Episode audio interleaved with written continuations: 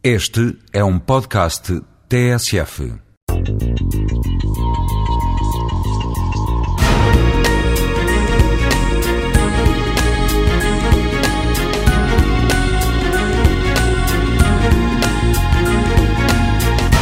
Pensemos o gênio. Em primeiro lugar, o gênio é uma palavra, e enquanto palavra está ligada a engenho ou engenhoso. E todas estas palavras têm a mesma raiz no latim, que é geno, que significa criar. A palavra gênio é uma palavra comumente emprega, usada no dia a dia.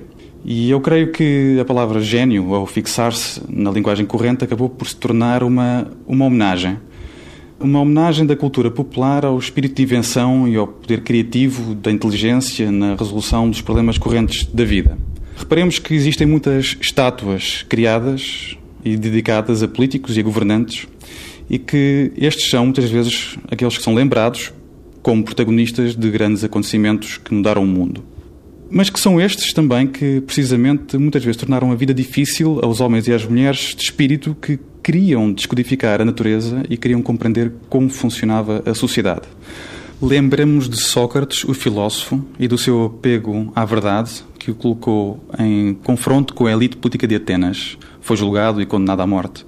Lembramos de Galileu e dos seus confrontos com a Igreja. Lembramos de Darwin e de um modo como se bateu como um leão pela prevalência da racionalidade das suas ideias. Todos estes homens morreram, porém as suas ideias continuam vivas.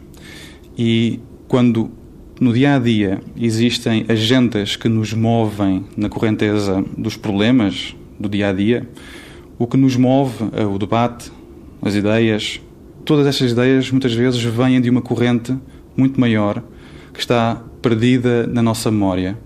E o gênio também é isto: é o passado presente.